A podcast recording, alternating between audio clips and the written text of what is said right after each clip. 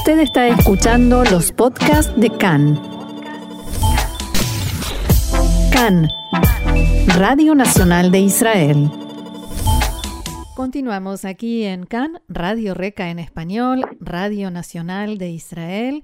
Y vamos a hablar, o mejor dicho, vamos a seguir hablando de un tema que ocupa titulares y grandes espacios en todos los medios en estos días y que es la supuesta, por el momento, el supuesto acuerdo de partes que se está gestionando o negociando eh, entre el ex primer ministro Benjamin Netanyahu y la Fiscalía y el asesor letrado del gobierno, pero para entender bien y mucho mejor de qué se trata, de qué estamos hablando, ya estamos en contacto con una experta en la materia, Susi Nabot, profesora de Derecho Constitucional. Susi Shalom y bienvenida una vez más acá en Español. Un placer como siempre. Gracias. Bueno, queremos saber en principio qué es lo que en hebreo se llama Iskat y en español le decimos acuerdo de partes. ¿Cómo se llega? ¿Cómo se conforma el acuerdo? ¿Y quién puede proponerlo? ¿Cualquiera de las partes puede decir, propongo que lleguemos a, un acuerdo? Eh, sí, es un acuerdo exactamente como tú lo presentas. Es un acuerdo entre eh, el culpable, la persona que está acusada. Que, acusada y entre eh, los fiscales y es una cosa muy común aquí en Israel en los casos eh, criminales. Mm, yo creo que, yo no sé si es la mayoría, pero em, eh, los casos criminales en Israel llevan mucho tiempo y siempre hay una, una incentiva a llegar a esos acuerdos entre las dos partes. es como si fuera un negocio, o sea que todos tienen que eh, decidir que van a bajar de lo que quieren. Entonces eh, se hace un, una no sé, una negociación. Una negociación entre las partes y lo que está haciendo en este momento Benjamin Netanyahu, que es el ex ministro, eh, con los fiscales en su caso de corrupción. O sea, lo, que se llama aquí un acuerdo de culpabilidad. O sea, eso quiere decir que el cargo más grave que en el momento tiene Benjamin Netanyahu, que es un, un cargo de soborno, eh, quizás se saque por completo. Eh, mientras los otros, eh, las otras acusaciones de, fraude y abuso de, de, confianza van a atenuarse y quizás van a archivar a uno de los casos, de los tres, tiene tres casos en el momento, se van a archivar por completo. Pero hay que recordar que estamos dos semanas antes que el, el, Mandelblit, que es el, el asesor letrado del gobierno el exacto son del gobierno, aquí también es el fiscal termine su mandato el 39, 31 de enero. Y eso quiere decir que no hay mucho tiempo y hay que escribir otra vez la carta de culpabilidad de nuevo. Y esas son cosas muy eh, largas. O sea que yo no sé si va si vamos a llegar en las dos semanas eh, que vienen a, un acuerdo así. Es un acuerdo en este momento, yo creo, bastante problemático en varios, en, varios, en varios temas. Si quieres hablamos que se dan bien. Eh, eh, ¿Hay varios aspectos que te parecen problemáticos respecto de este acuerdo en particular? Sí, me parece muy problemático. ¿Cuáles eh, serían? Este acuerdo.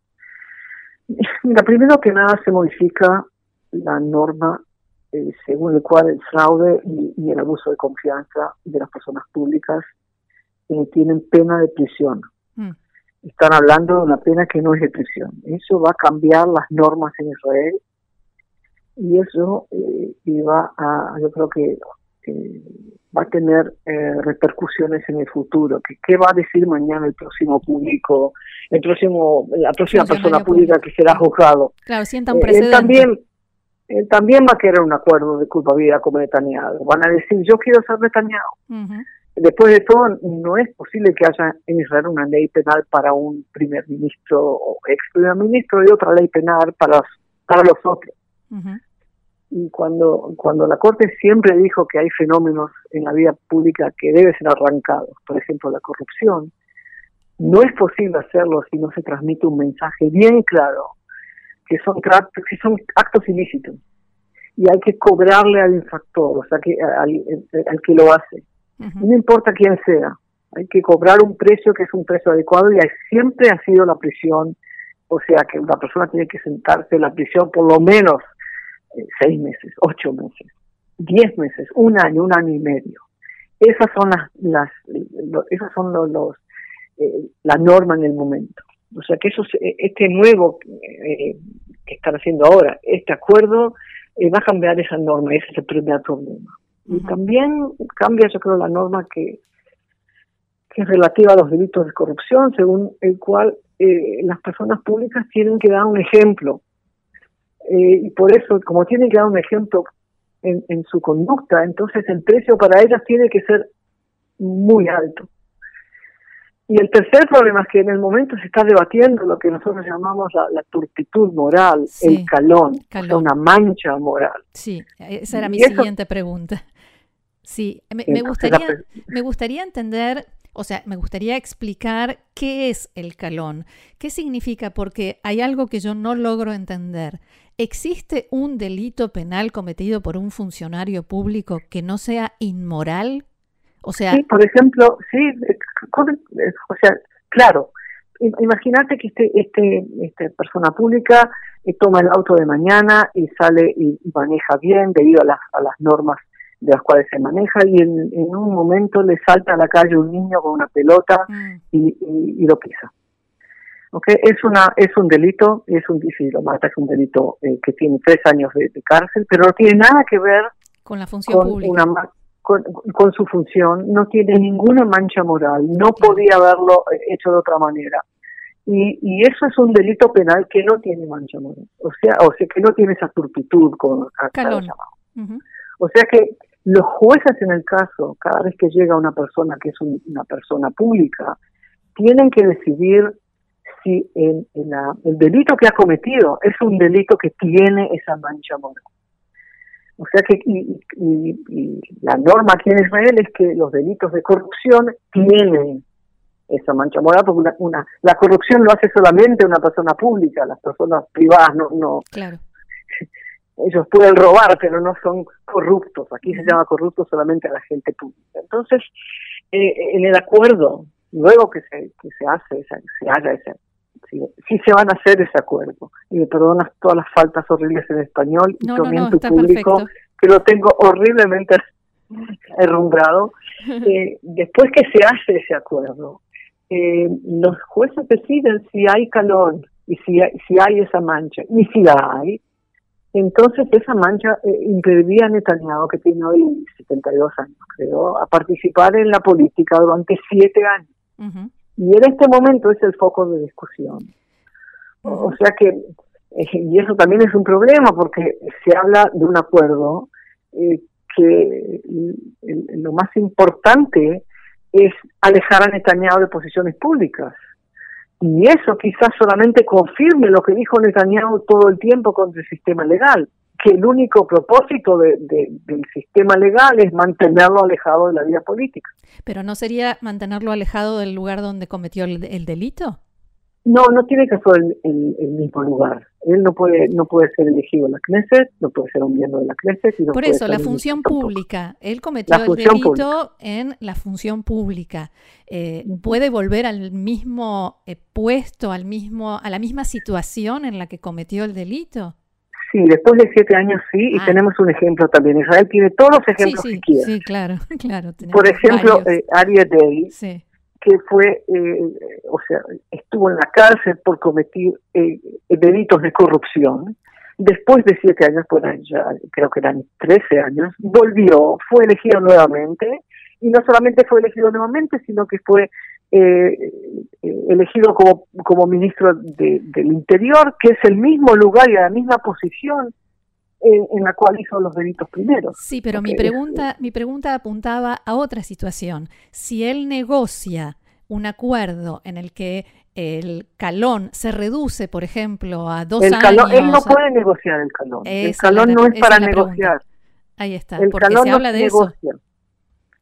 Es una cosa que los, es los jueces mm. eh, que deciden del caso, que deciden si el delito tiene o no tiene calón la, los fiscales pueden decir que ellos creen que tiene calón y Netanyahu, a ver si, si él cree que no tiene calón, entonces no va a haber ningún acuerdo. yo creo que el acuerdo va a decir que Netanyahu tiene que, que, que, entender, que comprender y que aceptar de que los delitos esos tienen calón porque siempre tuvieron calón. Pero los jueces son los que dicen al final si hay ese calón, sí o no. Y eso, si hay, eso, y si se firma y si se acepta, entonces eh, Netanyahu no va a poder volver a la, a la, a la, a la, política israelí durante siete años, pero no te olvides que en Israel no hay una constitución como la hay en todos los países que nuestros oyentes conocen. Eh, la constitución es muy débil, entonces esa, esa ley, esa ley básica que, que habla de Calón, se puede cambiar en dos días. También como tantos otros ejemplos. Con 61, con 61, 61 miembros de la Knesset y ya está. Mm. Acá, acá se puede cambiar todo muy rápido inclusive el sistema de gobierno. Eh, sí, como ya lo hemos visto también.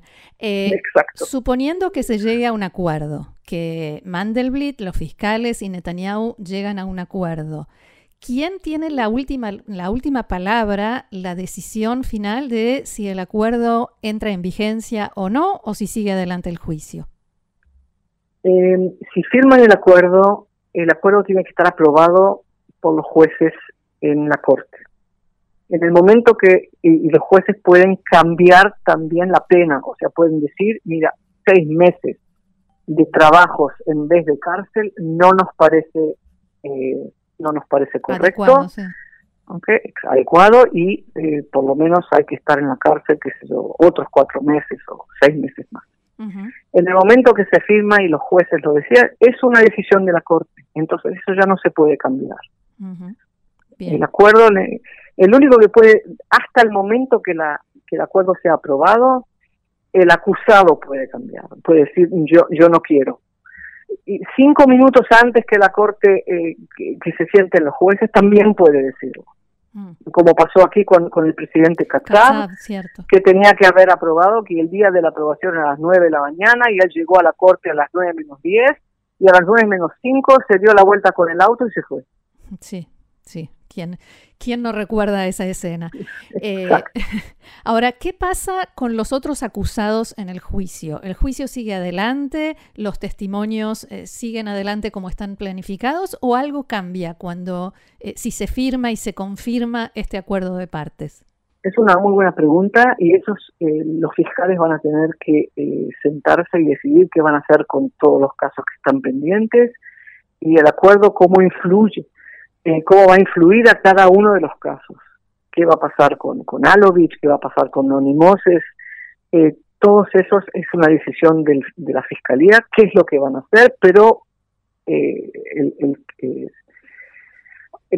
pero el juicio sigue adelante, por el momento sigue adelante. Van a cambiar varias cosas, pero va a seguir adelante para los otros acusados, a menos que ellos también quieran hacer un acuerdo por ejemplo, Alovich.